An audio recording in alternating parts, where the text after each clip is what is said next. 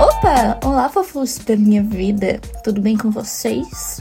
Voltamos à programação normal desse podcast. Bem, caso você seja novo por aqui, oi, eu sou a Ana Lu e esse é o Analisando, onde eu analiso os meus álbuns favoritos ou o que estão no momento. O episódio de hoje é sobre o primeiro álbum lançado esse ano que eu ouvi, que eu tô mais ouvindo agora as músicas deles, que são ótimas para treinar na academia, que é Rush do Maneskin. Foi lançado dia 20 de janeiro de 2023 e foi bem fofocadinho por causa da festa de lançamento, que a gente vai comentar daqui a pouco. Mas antes eu preciso fazer minha autodivulgação e caso vocês não saibam, o podcast agora está em outras plataformas além do Spotify, mas em um formato diferente. Mas independente de qual plataforma que você esteja me ouvindo, você pode me seguir para receber os novos episódios. Uh, me sigam também nas outras redes, arroba no Twitter, no Instagram e no TikTok. E também temos o Instagram do podcast agora, que é o Analisando Cast. Que lá vão ter umas coisinhas especiais. E não esquece, obviamente, de avaliar esse podcast na plataforma de áudio que você estiver acompanhando. Mas bem, vamos para a pergunta: o que é o Maneskin?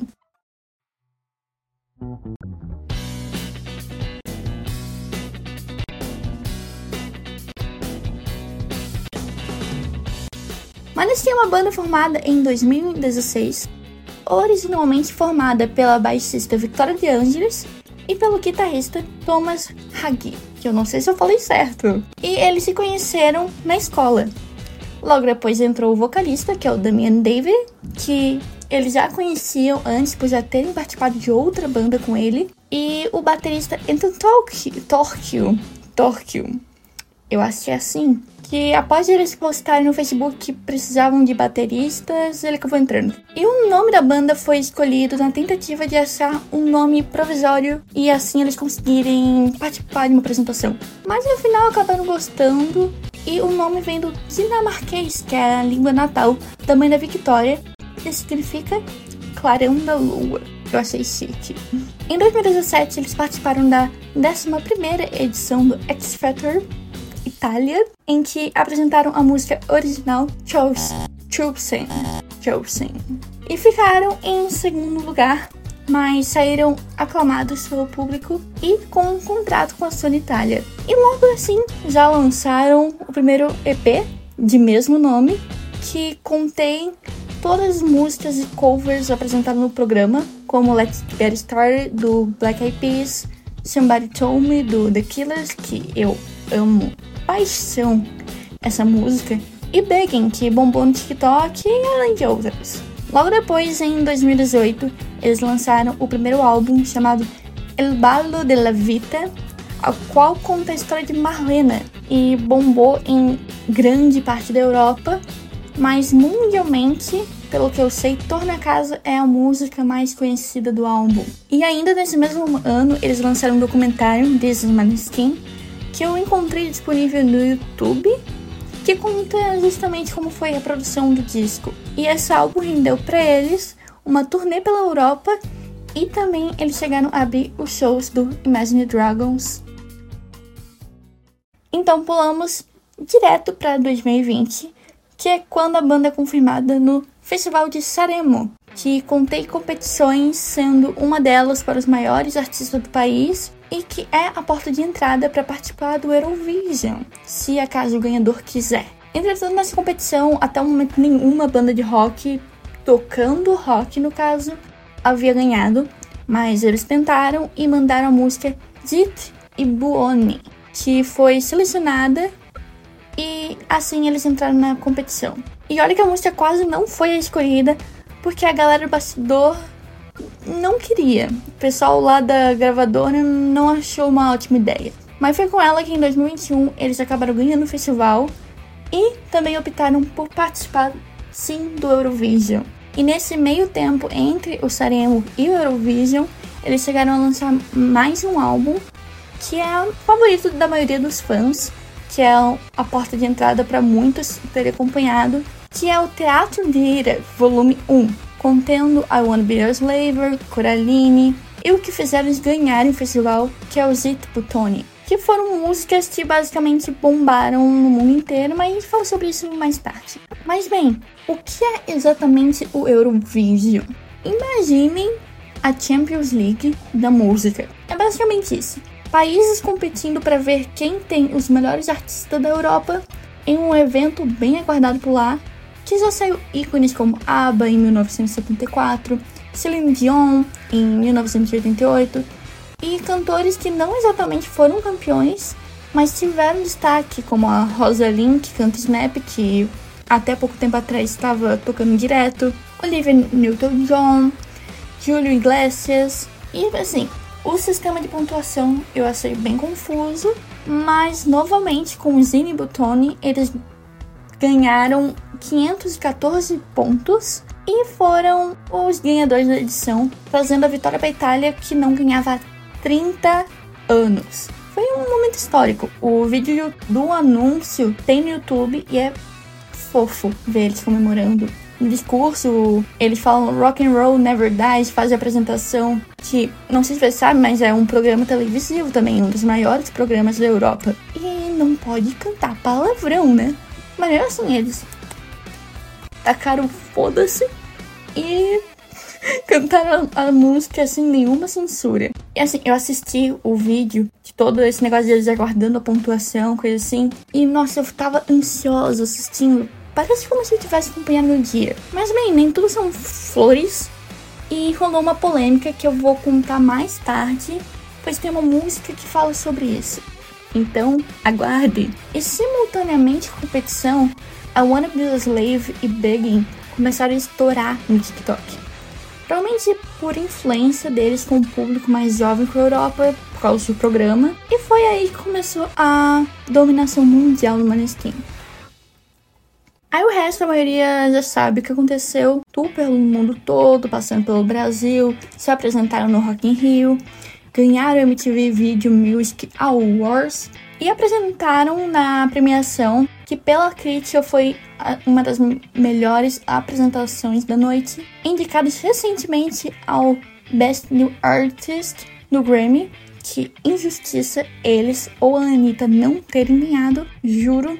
Mas sinceramente, vindo do Grammy, eu já esperava que nenhum dos dois ia acabar ganhando mesmo se merecendo. E eu estranhei também eles não terem entrado em outras categorias de rock, pois jurei que algum dos lançamentos deles, se entravam no tempo elegível, ia acabar entrando, mas não rolou, né? Mas agora vamos falar do último lançamento deles, Rush.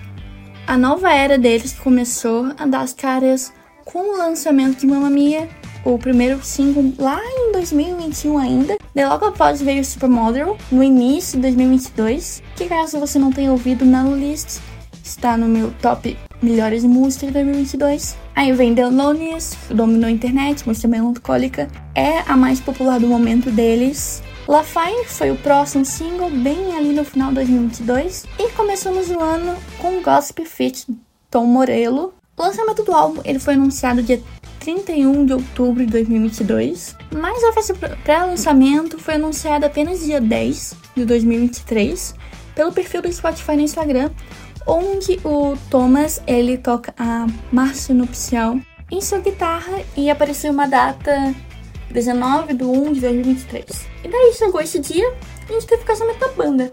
Isso mesmo, a banda se casou. Claro que na brincadeira, mas foi uma festa em tanto, teve cerimônia com troca de fotos, uh, contando com celebridades convidadas, banda vestida com roupa de casamento, se beijando, festa com bolo, buquê jogado, show da banda.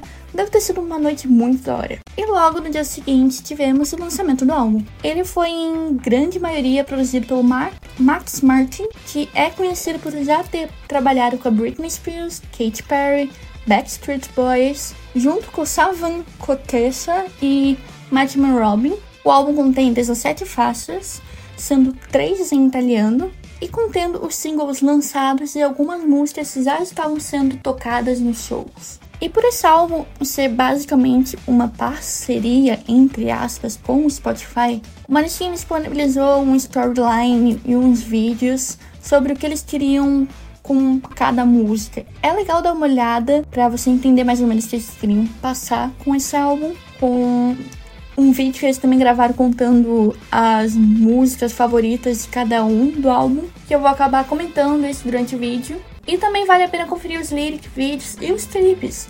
Esse último que eu vou comentar com mais detalhes ao decorrer do episódio. Na maioria dos sites de crítica aqui no Brasil estão dando uma nota média entre 6 e 7, mas lá pra gringa eles contam com melhores críticas, mas com notas ainda entre 7 e 8, por certas músicas não terem agradado muito, mas a recepção dos fãs, que é o que mais importa na realidade, está sendo ótima. Já em vários países o álbum se encontra em primeiro lugar se eu não me engano, no dia que eu estou gravando esse episódio, na Itália eles já alcançaram o disco de ouro. Acho que é o disco de ouro que eles alcançaram. E no Brasil, a única informação que eu achei foi na Apple Music que o álbum tá em quadragésimo lugar. Bem, né? Gente, vamos lá. Tem que aumentar isso daí. Bem, esse foi um breve resumo da história da banda. Eu espero não ter esquecido nada. Sem enrolação, a gente vai fazer o faixa a faixa. Uh, lembrando que minha opinião final e o top 3 favoritos, junto com umas coisas a mais que eu inventei agora com essa volta do podcast, vão ficar tudo para depois. Vamos fazer faixa a faixa. Então ouça até o final se você quer saber a minha opinião. Se não, para por aqui se tu quiser.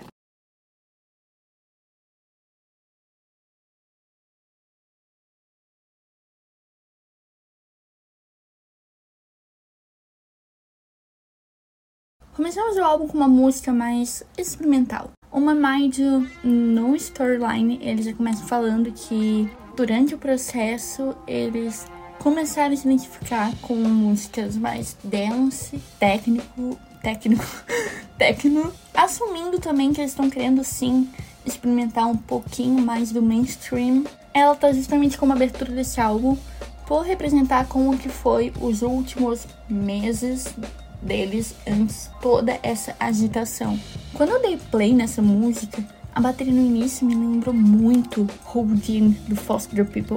E eu amo essa música, é a minha favorita do Foster. E o próprio Foster pega essa área do rock meio techno, techno dance. Então faz sentido, lembra realmente, sabe? Mas acho que a música teria ficado melhor se eles tivessem abusado um pouquinho mais desses elementos. Talvez eles não quiseram arriscar muito também. A letra não é muito revolucionária, apenas sobre personagem da música está hipnotizado pela pessoa que ele tá afim, mas essa pessoa ser muito misteriosa. Já ouvi esses papos em outra música, sabe? Ela não ficou ruim. Ela é aquela música de rock para quem tá começando a ouvir. Mas se fosse eu, eu não teria escolhido ela como a primeira faixa. A música seguir pra mim é bem melhor uma música de apresentação, pois traz a mesma vibe que eles queriam com essa e é bem melhor. E essa música é gospel que foi o último single e com certeza seria uma apresentação bem melhor. Não só por ser boa, mas já começar com um feat com um dos maiores nomes do rock, que é o Tom Morello. Que assim, eu vou contar pra vocês, mas ó, segredo. Antes de eu escrever o roteiro desse podcast, eu não fazia ideia quem ele era. Por favor, não me sigam, pois eu já tinha ouvido falar dele, mas não conhecia a relevância dele. Até porque até pouco tempo atrás, assim, pouco menos de um ano, quando eu acompanhava uma banda, eu não acompanhava nada da vida pessoal dos integrantes. Tipo, de ninguém na banda mesmo. O máximo, máximo assim mesmo, acompanhava o vocalista. A única banda que eu realmente sei todos os integrantes, que eu, que eu sabia no caso, né, era o Panic! at the Disco, até porque quando eu comecei a acompanhar o Panic, era só o Urie na banda. Então era mais fácil. Eu tinha até saído e eu nem preocupei de ir atrás pra saber quem eram os outros integrantes. Então, por favor, me quebrem esse galho e não me julguem. Mas se você é como eu e não sabe quem é o Tom Morello, ele é guitarrista e compositor que toca no Rage Against the Machine e tocou na extinta, na extinta Audioslave. Ele também é um personagem do Guitar Hero 3 e o 40 melhor guitarrista de todos os tempos, pelo Rolling Stone. Cara, esse foi o resumo do resumo, o cara é bem mais que isso. Isso foi realmente para dar mais contexto. O pessoal do Maneskin falou que foi maravilhoso trabalhar com ele, falando que tanto por serem fãs e também por toda essa liberdade criativa que tiveram com ele. A música, ela foi criada a partir de um riff que o Thomas tinha criado há um muito tempo, assim, e eles finalmente usaram. E a letra conta com críticas ao sonho americano e também uma baita crítica à indústria de famosos, facilidade, aos boatos, perfeição, essas coisas todas. O clipe também reflete essa crítica, já que a banda está atrás de uma vitrine enquanto as pessoas de todos os tipos possíveis estão vendo, criticando ou apreciando eles tocarem. E tem personagens de todos os tipos. Alguns com certeza são baseados em pessoas reais, mas nada que eu tenha também conseguido reconhecer. Aí uma hora quebra a vitrine, daí a banda se junta ao pessoal, começa a curtir, mostrando que uh, a gente deveria se unir ao invés de criticar. É bem bacana o clipe.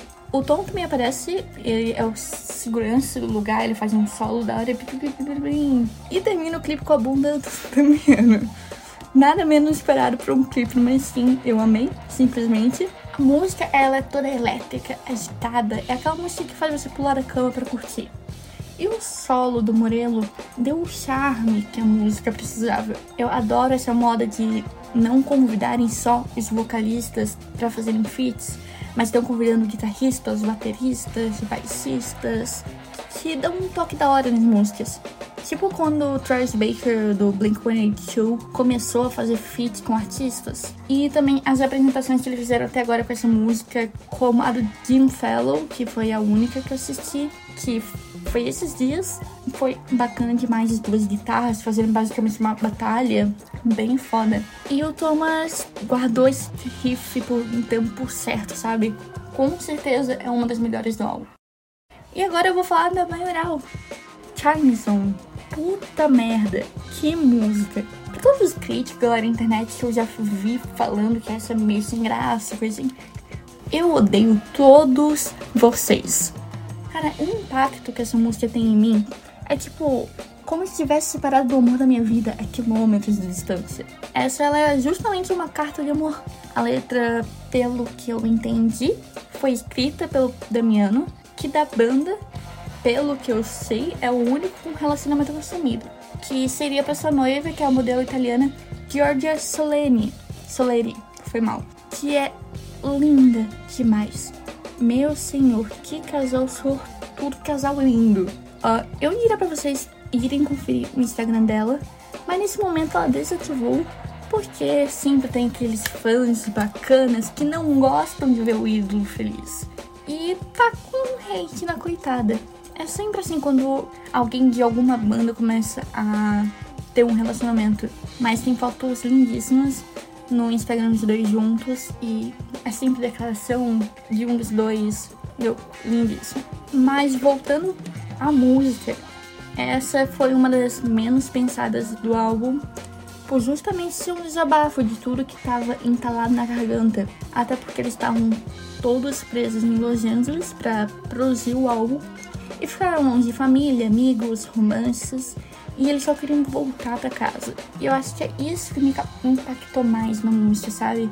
E Time Zone também quase foi o nome do álbum, por ser uma representação do que eles estavam passando. E olha, eu queria muito que tivesse sido esse o nome do álbum. Quando eu ouvi a primeira vez, eu já tinha gostado porque ela é melancólica, raivosa, uh, muita coisa ao mesmo tempo. Mas ela se tornou realmente a minha favorita depois de eu ler a letra. Porque pegou lá no fundo, sabe? Bem lá no fundinho no meu coração eu consegui sentir o que queriam transmitir com essa música. E o solo da música arrepia, simplesmente. E é por isso que eu gostei tanto dela. Agora, deu de romantismo, pois vamos falar de blá blá blá, que é basicamente o antirromantismo puro. Porque a gente tem a história de um relacionamento tóxico. Ela é uma música sobre um assunto mais sério, mais tratado na brincadeira que é o que acontece em muitos relacionamentos. Foi meio proposital isso.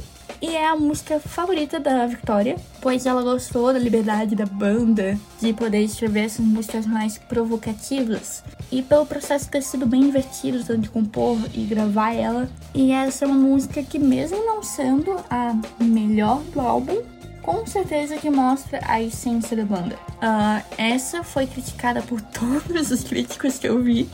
E realmente ela é uma música boba. Mas eu gostei dos trocadilhos, tipo aquele do carro que eu juro que eu fui pegar desprevenida. E também os últimos versos da música.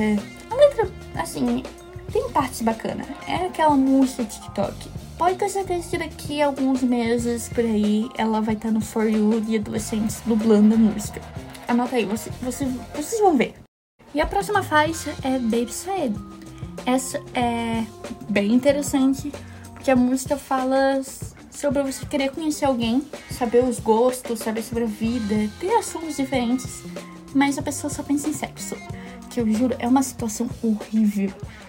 Você pode ser o maior amante do sexo, ser a profissional, mas não baseia sua vida em só falar sobre isso. Sejam amizades, relacionamentos, é desagradável demais. Juro, existem momentos para se falar sobre isso, mas, ok, deu o desabafo assim, e vamos falar da música, né? Ela é bem boa, realmente é viciante. Confesso que no início, quando eu ouvi ela pela primeira vez, eu não tinha gostado, mas quanto mais eu ouço ela, mais ela sobe no meu ranking. E essa mudança também de ritmo, de drop também ficaram ótimas, mas não chegou ainda nem perto do meu top 3. Mas é surpresa que ela tá subindo bastante, tirando singles que, que já estavam sendo ouvidos, né? E certeza depois de toda essa divulgação que eles estão fazendo com o gospel, eles vão começar a divulgar mais essa. Já que Julene é uma música que a banda já cantava nos shows há um tempo. Aliás, eu quero um show deles aqui no Brasil de novo, se eu consiga ir e cantar essa ao vivo, pois ela deve ser da hora demais. Eu já vi uns vídeos deles apresentando ela em shows. Eu penso que essa música junta a energia, a energia que o Brasil dá nos shows deve ser assim maravilhoso. E o principal motivo deles a terem cantado ela é por ela ser uma letra anti-guerra, provavelmente sobre a guerra da Ucrânia, né, que é a mais recente, que não sei se você sabe, né, mesmo a internet e TV não esteja aparecendo muito sobre, ainda está rolando, mas você ouvindo a letra, ela consegue ser aplicada a qualquer guerra meio tosca, sabe? Se encaixa na real em qualquer guerra. E se encaixa também como uma música antifascista. Que caso vocês não saibam muito sobre política internacional, eu também não sou muito, né? Mas é bom trazer informação. A Itália ela tá sendo comandada pela extrema direita. Que olha só, não gostam do Maneskin. Haha, que irônico, não é mesmo? Então faria sentido se ela fosse uma música sobre isso também. Tem outra que fala mais, mas eu comento isso depois. E ela se tornou uma das minhas favoritas. Eu gosto de músicas com esses tons mais agressivos. Elas, assim, para mim, transmitem o sentimento, sabe? Aquela raiva. Por isso que eu gosto. E aquele solo final também me conquistou. Para mim, tanto a gravação quando ao vivo a voz do Damiano se supera. E ele consegue, não sei como eles conseguem melhorar o que já é bom. Phil é a próxima e para resumir basicamente essa música é uma música sobre safadeza. Eu gostei, mas é fraca comparada às outras não tem muito o que falar também sobre ela, até porque o Maneskin mesmo falou que ela foi uma música mais experimental, que não tinha nem tanto objetivo com ela. Queriam mais brincar com palavras, sons. E é realmente só isso, música. Já Don't Wanna Sleep é basicamente uma versão em inglês de Michael Douglas do João Brasil que não sei se tu se lembra daquela Nunca mais eu vou dormir, nunca mais eu vou dormir. Meu Deus, eu tô batendo tudo aqui na minha casa.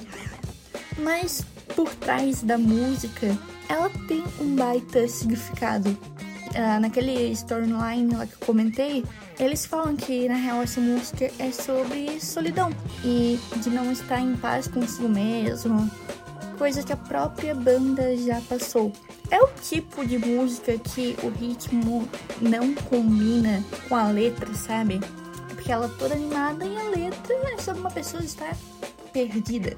Essa é uma situação bem foda, pois eu conheço muita gente que é assim, vai pra festa, usa coisas não muito legais para esquecer os problemas, para não se sentir nessa solidão. Isso é mais comum do que deveria, então se você está passando por algo desse tipo, ao invés de ir para uma festa, procura ajuda, vai no psicólogo e depois você vai pra festa, porque você também precisa curtir, mas vai pra curtir, não esquecer os problemas, tá bom?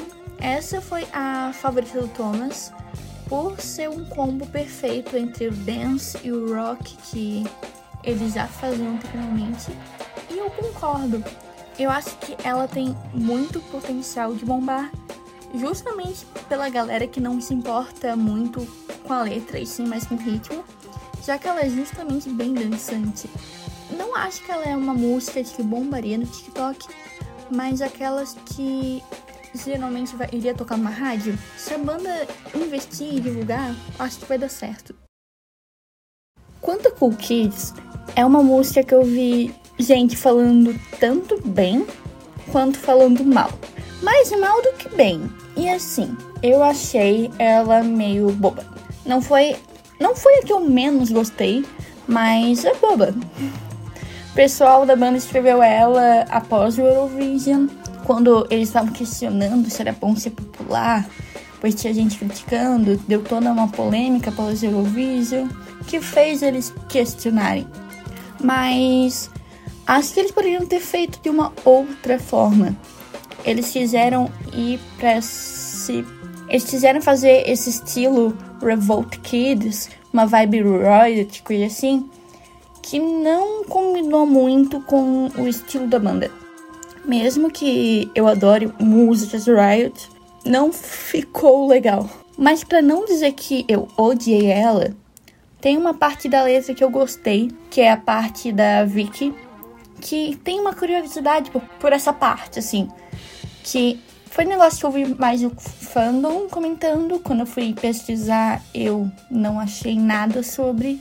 Mas quando eles cantam Crianças Legais Não Vomitam, ao menos não na frente da Vicky, é que a Vicky de Angeles, ela tem emetofobia, que é fobia de vômito. Consiste no medo excessivo de vomitar ou ver pessoas vomitando. E depois que eu soube disso, fez muito mais sentido. Mas eu sei que pelo menos eu não vou ser cancelada por não ter gostado, já que a maioria que eu vi pelo Twitter não gostou.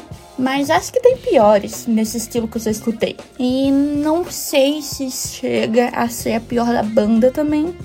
E tem uma curiosidade que a banda compartilhou que, para quem não sabe, mesmo a banda cantando muitas vezes sobre drogas, coisa do tipo, o próprio Damiano, que é o vocalista, ele não bebe. A princípio, só casualmente, bem, bem de vez em quando.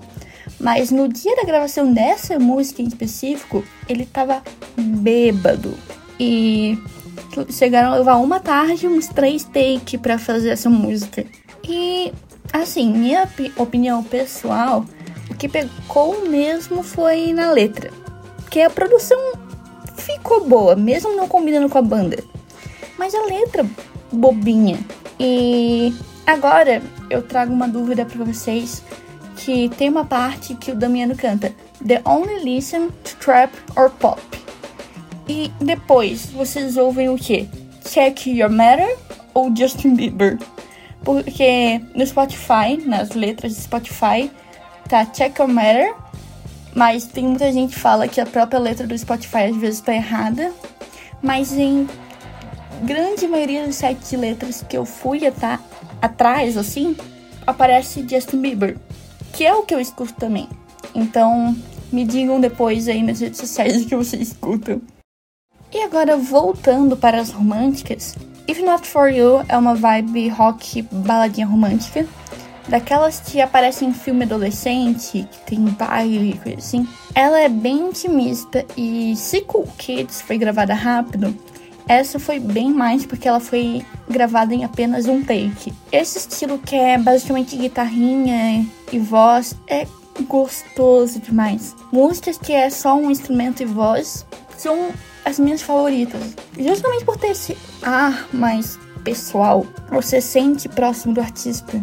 E emociona até. E essa também foi a favorita do Damiano.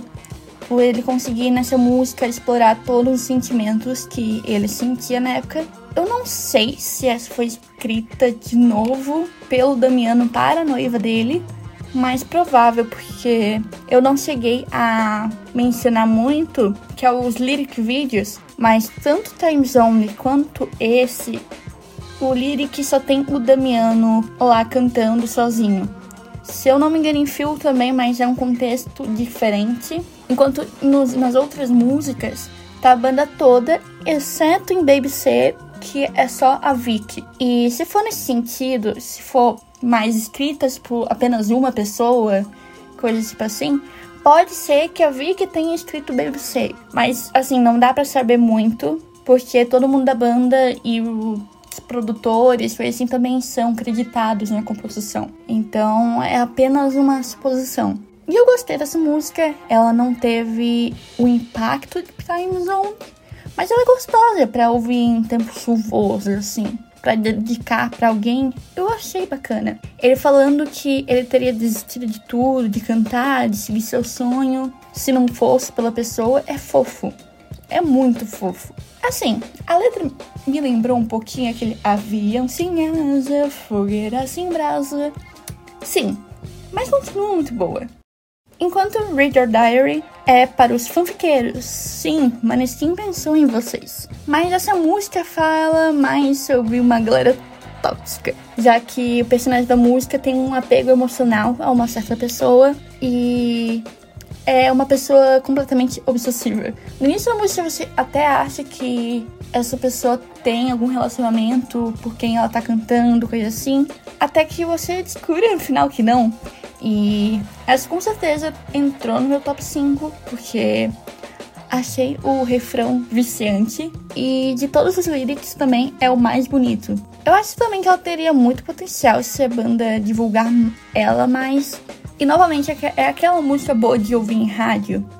E eu tô esperando muito que eles invistam em um clipe pra essa. Eu tenho até duas ideias, mas se você quiser me contatar, eu seria uma ótima produtora de clipe. E finalmente com Mark Sharkman, a primeira música em italiano, que no total foram três que eu mencionei anteriormente, eu acabei achando pouco, mas considerando que o foco dele está no mercado internacional, faz bem sentido ter mais em inglês. E você já consegue entender um pouco sobre a música quando você reconhece o nome da pessoa que tá no título. Mark Chapman, se você não sabe, é o assassino de John Lennon. E eu acho difícil, na real, hoje em dia, alguém não saber quem é o John Lennon e não saber história do assassinato. Mas tem chance, né? A galera não conhecer, então eu vou dar um breve resumo. Eu vou fazer o meu mini Quintas Misteriosos. Tá, John Lennon. John Lennon era cantor, compositor, fundador dos Beatles. Se você não sabe quem é o Beatles, eu não, não vai ser eu que vou explicar. Eu já devia saber, sabendo quem é os Beatles. Mas daí teve a separação da banda, ele teve carreira solo, foi casado com a Yoko Ono. E em um fatídico dia, em 8 de dezembro de 1980, ele foi assassinado na porta do seu apartamento com quatro balas em, sua, em suas costas por um fã da banda que estava descontente com o cantor. E esse fã, no caso, era o Mark Chapman. Ele foi preso, está em prisão perpétua, já tentou sair umas 12 vezes, não foi aceito. Mas é legal se você não conhece muito sobre o caso, ir atrás, tem vários vídeos desses de true crime, as coisas assim. Se você gosta, vale a pena ir atrás. A música tem justamente esse nome por ser sobre a relação obsessiva entre um stalker e um ídolo. Eu tava vendo uma entrevista, eu não sei para onde foi essa entrevista. Apareceu para mim quando eu tava dando uma, uma pesquisada sobre o que eu já achava sobre o que eles tinham comentado sobre as músicas. E a intenção dessa música foi não romantizar os stalkers, os assassinos e coisa do tipo. Porque com os últimos trabalhos que tiveram sobre casos criminais, a banda queria lembrar que, tipo, gente, não dá para romantizar. E talvez seja até uns, uns avisos para esses fãs meio birulabes das ideias. Tipo, cuidado, ninguém da banda quer acabar como John Lennon. Claro, não sei se essa música teve diretamente inspiração no caso, ou eles escreveram a música e precisaram algum stalker famoso para colocar no título. Eu não tenho muita opinião sobre essa música, não achei nem ruim nem boa. A letra eu não gostei muito, mas eu gostei do ritmo. E de todo o álbum, ela é a música mais rápida em BPM, então ela é bem rapidona e eu, eu gosto disso. Eu acho que é isso.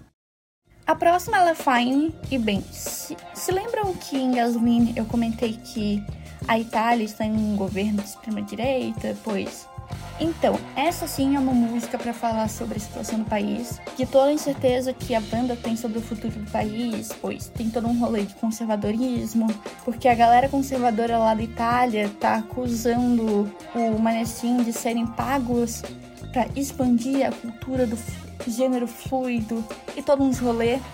Então, a preocupação da banda é válida e foi uma coisa que a gente sentiu muito bem até ano passado. Das músicas em italiano, essa foi com certeza a minha favorita. Me traz uma vibe de Timbutoni, mas ainda fica bem abaixo em relação a outras do álbum. E dos singles lançados, esse foi o meu menos favorito, mas continua sendo boa. Dono de la Vita é a próxima que era para ter entrado no álbum anterior, mas a banda só que ela tinha uma vibe diferente das outras. Ela traz aquele sentimento de o caos passou, vai ficar tudo bem. E como a própria banda diz, é um hino das coisas belas e simples da vida.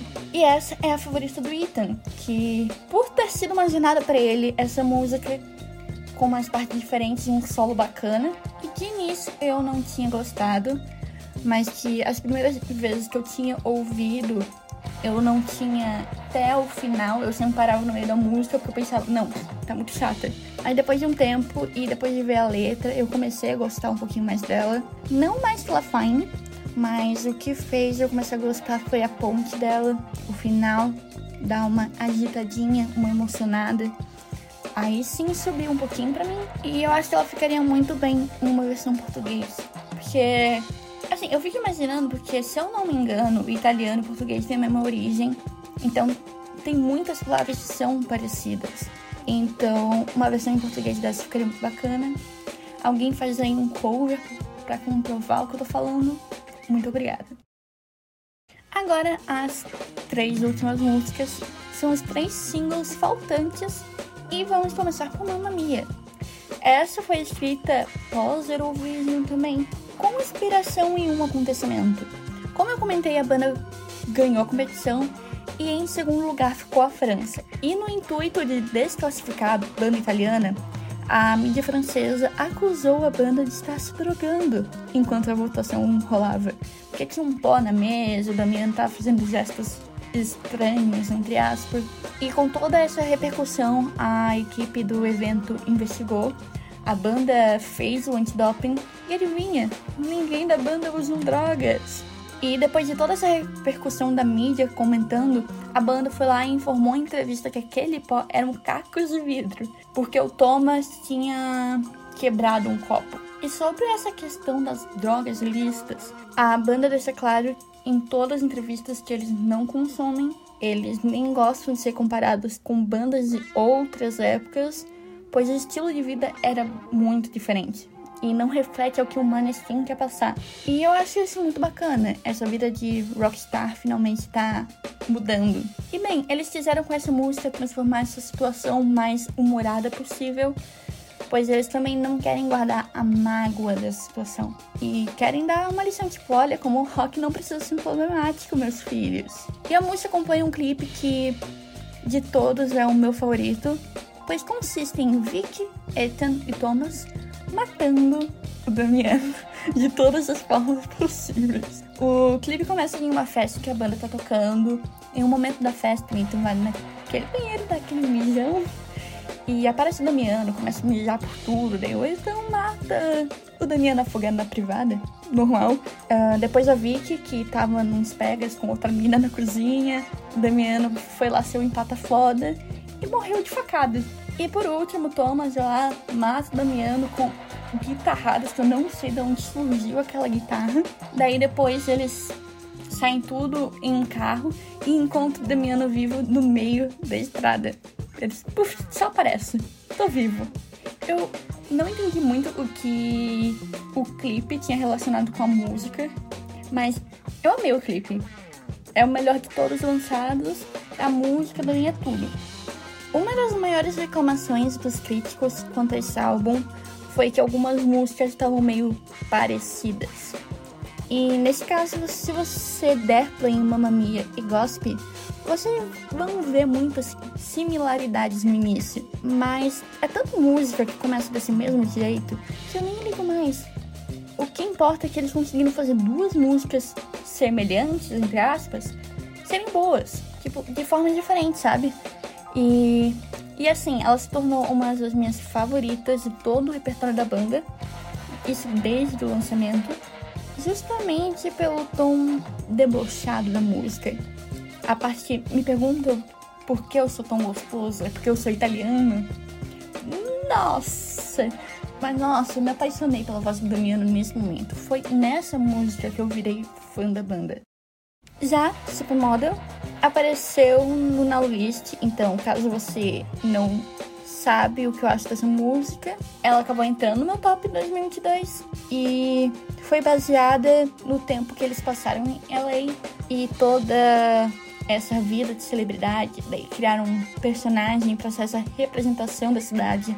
E aparentemente a personagem não foi inspirada em uma pessoa em específico. Ela também acompanha um clipe que já é mais relacionado em que uma em uma festa, no final de uma festa, uma supermodelo rouba uma bolsa, não tem algo que ninguém sabe o que é, mas a banda vai atrás da seguria e vai atrás da, da bolsa, sim. Também foi um clipe muito bom e uma das melhores músicas do ano passado. E não sei mais muito o que comentar. Minha opinião já dei no list, você pode ir lá conferir depois. E por último, a música de Despedida. The Loneliest é inspirado nos anos 90 e uma vibe meio emo, que não é tanto o estilo da banda, mas eles decidiram explorar essa foi realmente escrita pelo Damiano em um momento que ele pensou que ele gostaria de escrever se, se por algum acaso ele fosse partir. Então ele criou essa música que pode ter qualquer interpretação, seja despedida, fim de ciclo, uma partida. E eu achei engraçado o fato de que após os fãs da banda teorizarem muitas obras cinematográficas poderiam ter inspirado essa música, o Damiano confirmou que foi inspirado em Peak Blinders. Eu nunca assisti, mas tem um EP que o personagem escreve uma carta em caso de morte. E também acompanha um clipe, que é bem dramático, que é em um enterro, justamente nessa temática de despedida, e que ficou bem bonito. Assim, visualmente é o clipe mais bonito dessa era, e eu nem vou comentar muito sobre ele porque vocês precisam assistir só para entender o impacto que esse clipe tem. E sobre a música? Nossa, eu chorei muito na primeira vez que eu ouvi ela. Eu fiquei ouvindo ela repetidamente e essa é mais uma música que o solo de guitarra é de se apaixonar e de todos os singles é a que mais subiu nos charts e eu acho merecido e que mesmo ela sendo uma música bem para baixo, eu achei ela uma ótima forma de finalizar o álbum.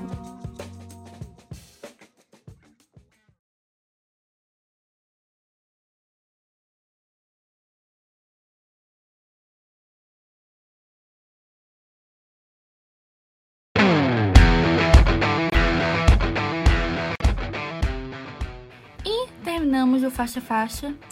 Posso dizer que foi um álbum que eu achei consideravelmente bom. Óbvio, não chega a ser, meu Deus, o melhor álbum da banda, o que salvará o rock, mas ele é um álbum divertido para quem já é fã da banda e para aquela parcela de gente nova que quer começar a gostar de rock. Talvez esse álbum sirva para a banda também ver o que a galera mais gosta e aplicar isso para futuros projetos.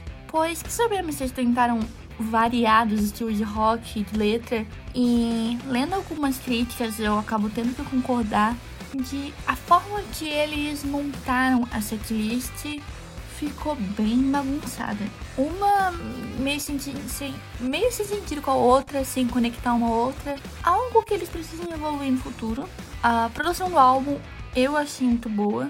Mesmo que em duas ou três músicas a produção ficou bem mais simples.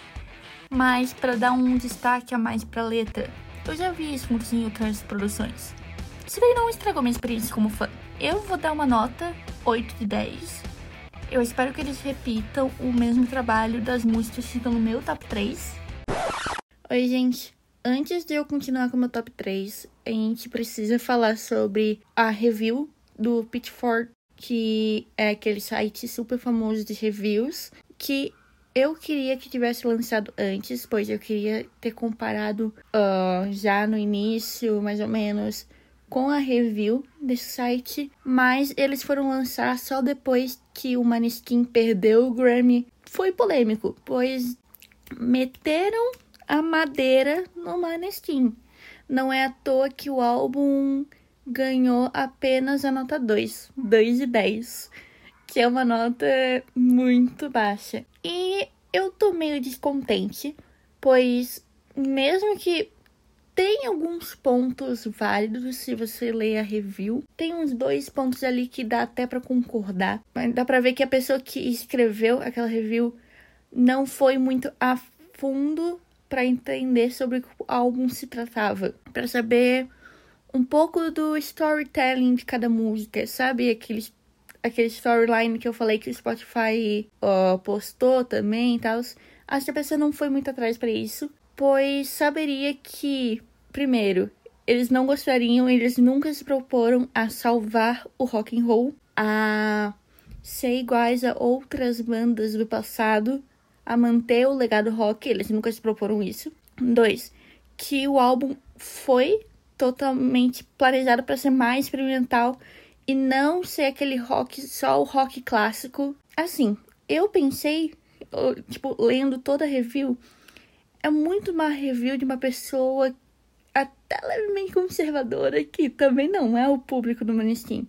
E assim, eu entenderia se eles tivessem dado uma nota 5, 6 pro álbum, pois eles na real não consideraram nem a produção, que a produção na real foi o maior ponto desse álbum, na real foi a produção. A produção das músicas estavam muito boas. E tipo, não faz sentido para mim aquela nota 2, sabe? Um 5, um 6 eu até relevaria. Mas aquele 2 é muito estranho. E também, sério, eles terem lançado apenas depois do Grammy, depois de Maneskin terem perdido o Grammy, porque eu tenho certeza que eles iam mudar uma boa parte daquela review se o Maneskin tivesse ganhado. Mas não, eles decidiram só depois do Grammy. Assim. Vamos agora desmissar, já que eles não ganharam mesmo? Hum, sacanagem. Mas eu acho que é isso. Eu não quero mais também comentar tanto sobre. E essa é a minha opinião sobre aquela review. Então, vamos lá. Em terceiro lugar do meu top 3 vai ficar Mamma Mia, que desde que eu ouvi ela pela primeira vez eu já gostei demais. Melhor single. Em segundo lugar vai ficar gospel pelo fato de eu não conseguir parar de ouvir essa maldita música. Não sei que chiclete eles colocaram, porque não me sai a cabeça. E em primeiro lugar, eu acho que tá meio óbvio, ficou pra Time Zone. Pelos motivos que eu comentei quando eu falei da música, eu não quero ficar repetindo também. E você pode ter estranhado se não está no meu top 3, mas ele estava no meu Nalo List de melhores músicas. Mas ele só não tá no top 3 porque Mamma Mia foi lançado em 2021 E se ela tivesse sido lançada em 2022, provavelmente ela entraria naquela lista. Mas Supermodel não fica muito abaixo, fica já em quarto lugar, porque também para mim foi um ótimo single. Bom, agora eu decidi fazer três categorias de músicas para ter um negócio mais diferente nesse podcast. As categorias são a que menos gostei do álbum, que é, tipo, as músicas eu nem gostei, né? Já tá meio claro. Eu tava pensando em colocar o nome dessa categoria de músicas que eu mais odiei, mas é difícil eu realmente odiar algo. Então, vai ser que apenas não gosto. A outra categoria é a que merece mais destaque. E a última categoria é a que vai bombar na internet. Sim, eu vou fazer uma aposta. Vamos lá. Qual foi a música que eu menos gostei? Cool Kids. Eu sei que eu não achei ela a pior música do mundo, mas de todas ela é mais fraquinha. Ela e Blá Blá Blá estavam disputando essa vaga, mas Blá Blá ainda conseguiu me fazer ficar com ela na cabeça e querer ouvir mais vezes do que Cool Kids. Mas é aquilo, letra boba, não me surpreendeu e por isso ela tá aqui. A que merecia um clipe barra mais destaque é Read Your Diary. Ela tem muito potencial e um clipe dela ficaria perfeito. E mesmo sendo que bem provavelmente quem vai receber um clipe vai ser Baby Say pelo barulho que ela já tá fazendo. E a que vai bombar na rede em algum momento. Essa vai ser duas músicas na categoria Blá Blá Blá, que é a minha aposta original que vai bombar, como eu comentei, porque é vibezinha de música de TikTok. E a segunda vai ser de novo com Kids, mas ela só entrou nessa categoria porque eu já vi TikTok com essa música. Então, ó, dá umas duas semanas que. É, mas ela não era minha aposta oficial.